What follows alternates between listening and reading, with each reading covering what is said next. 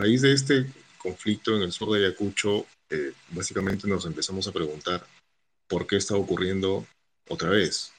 Eh, hace unas tres semanas aproximadamente, cuando ocurrió lo del incendio del campamento de la minera Pumayo, eh, nos hicimos la misma pregunta y bueno, nos llevamos con sorpresas desagradables que tenían que ver con demandas no necesariamente de vieja data, pero sí desde hace 24 meses que no, que no habían sido atendidas por el gobierno central y por el Congreso, principalmente por el gobierno central.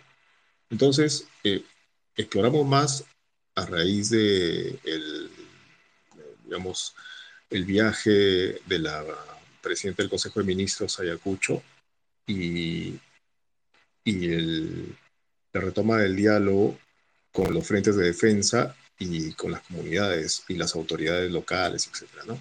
Entonces, hubo, un, hubo ya eh, indicios de que, de que las comunidades, desde el inicio, desde, desde, desde, hace tres semanas, indicios de que las comunidades no iban a aceptar eh, la, la continuidad de los proyectos mineros, porque desde hace dos años las comunidades vienen pidiendo el cierre ya programado de la mina.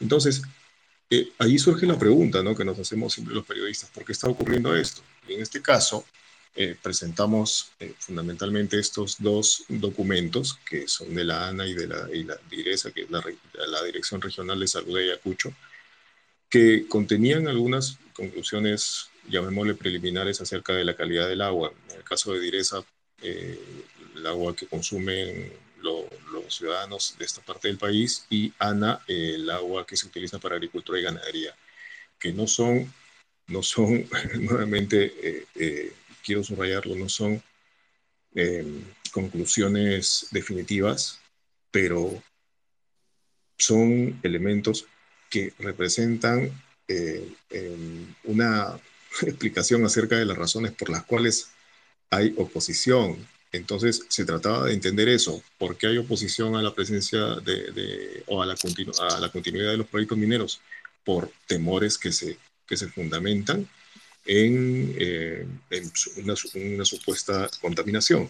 Entonces, eh, ojalá las autoridades mm, centrales dispongan que las oficinas técnicas, los el aparato técnico, de, del Estado, del Ministerio de Salud, del, Ministerio del Ambiente, eh, tomen decisiones y, bueno, determinen si la presencia de estos metales pesados tiene que ver con una, eh, eh, con, una presencia antigua de minerales, porque en donde hay minería hay mineralización de los suelos, o si tiene que ver con la actividad propia. Eh, digamos, hay comentarios de, de, gente que conoce estos temas, eh, ingenieros de minas, etcétera, que dicen una cosa y otra. Eh, nosotros no, no, vamos a llegar a conclusiones porque no es nuestra especialidad. Lo que nosotros tratamos de entender es qué es lo que está ocurriendo, por qué hay un conflicto y cuáles son las causas de este conflicto. ¿Por qué la desconfianza y por qué el rechazo?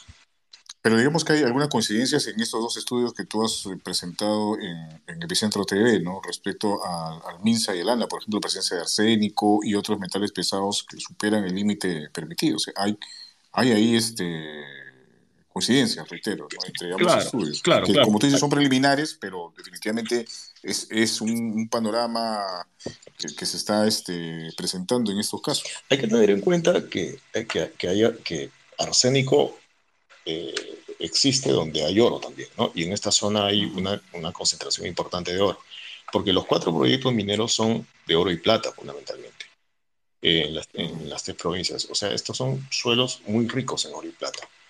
Lo que eh, yo, yo, yo quisiera, quisiera reiterar esta idea, ¿no? Y ojalá que, que, las autoridades lo asuman también de esa forma, porque de, porque de lo contrario la desconfianza y el rechazo van a continuar, van a persistir, porque así lo han adelantado ya, lo han manifestado ya los eh, dirigentes que están dirigiendo o que han dirigido y que van a seguir dirigiendo de darse el caso a la protesta.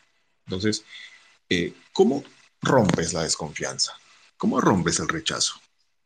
Uno, dialogando. Nosotros señalamos en el, en el reportaje del fin de semana que no ha habido diálogo tripartito entre el gobierno, la, la ciudadanía, la comunidad y la empresa. No ha habido.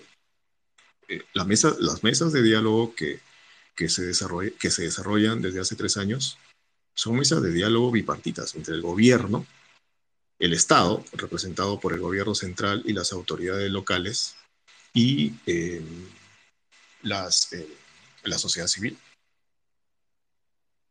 O sea, es, un diálogo incompleto.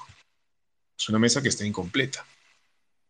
Entonces, Daniel, y justo sobre ese punto, ah, en la nota también precisan de que cuando ustedes presentaron estos dos informes a las empresas mineras eh, involucradas, a Pumayo, Ares y South American Mining, ellos no tenían conocimiento o no respondieron, a, no dieron un pronunciamiento respecto a las conclusiones que llegaban estos informes.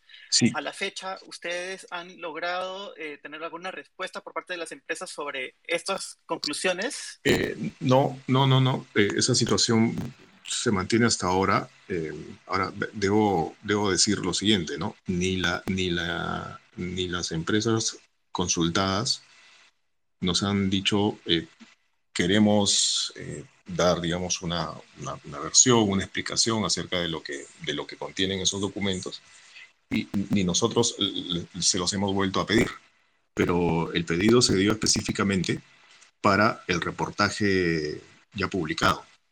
Ahora, ahora, en la medida en que pueden mm, darse a conocer nuevos documentos similares anteriores, pues en esa medida, o sea, la, yo tengo la seguridad de que, de que vamos a proceder de la misma forma a darlos a conocer a quien haya que dárselos a conocer y eh, a esperar explicaciones, porque como, como repito, em, aquí creo que las cosas se, se resuelven em, bajo mecanismos de diálogo y, claro, y, explicación em, lo más, lo más, eh, lo más abierta posible.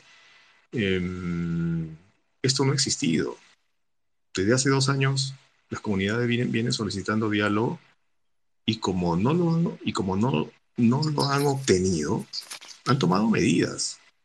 O sea, a ver, en el Perú hay 198 conflictos sociales de la nada. De esos, de esos 198, 84 este, son referidos a la minería. 84, específicamente. 84 son referidos a la, a la actividad minera, o sea, están relacionados a la actividad pues. minera. Entonces, eso nos debe, nos debe generar preguntas, ¿no? nos debe motivar preguntas. ¿Qué pasa con la oficina de diálogo de la PCM?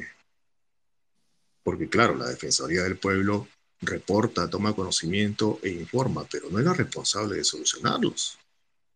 Claro, es un facilitador incluso como institución, ¿no? Así es. Para poder incluso llegar al diálogo, en fin, este, poder este, dilucidar algún tipo de solución, pero la responsabilidad en el sentido de, de acercamiento a la población finalmente como autoridad principal es Ejecutivo a través de la PCM. Le cambiaron de nombre a la oficina. Antes se llamaba Oficina de Conflictos o de Solución de Conflictos. Ahora se llama Oficina de Diálogo, pero nos seguimos preguntando en dónde está el diálogo, en dónde están los resultados de ese cambio de nomenclatura. Ojalá que se manifieste en algún momento. Pero solamente, mira, mira, solo lo que, todo lo que ha generado solamente este conflicto.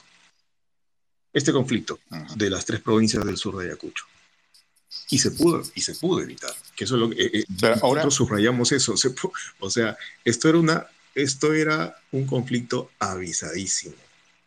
Ahora fuera del tema de las características como tal que tiene que ver con la cuestión eh, digamos de la presencia de algunos proyectos mineros en el país y, probablemente incluso hasta técnico, pero también de acercamiento, de diálogo con las localidades involucradas en esto, hay un componente político también, pues no, no es solamente una cuestión que se haya desatado porque ya se, ya se conocía, como tú señalas, Daniel, este, esta situación y el malestar de, las, de las poblaciones en, esos, en esos lugares, pero se ha, ha, explosionado, digamos, a cuenta de las declaraciones de, o del anuncio de la primera ministra Mirta Vázquez. Acá también hay un, ingrediente político que definitivamente pues, ha, generado también toda esta, esta consecuencia. Claro. Em, y luego de eso, el comunicado de ayer, ¿no? De la PCM. El nuevo comunicado de la PCM. Claro. Y el, digamos, la reacción inmediata, rápida de la sociedad, de, la sociedad Nacional de Minería, el gremio minero, diciendo eh, o saludando a la PCM por su rectificación. Entonces, y después otro tuit de la PCM o creo de la, de la primera ministra diciendo que más bien este, eh, se, se, ratificaban en su posición. No, hay, hay eh, mucha... Eh, a propósito de, de, estos comunicados y estos pronunciamientos y estos tweets,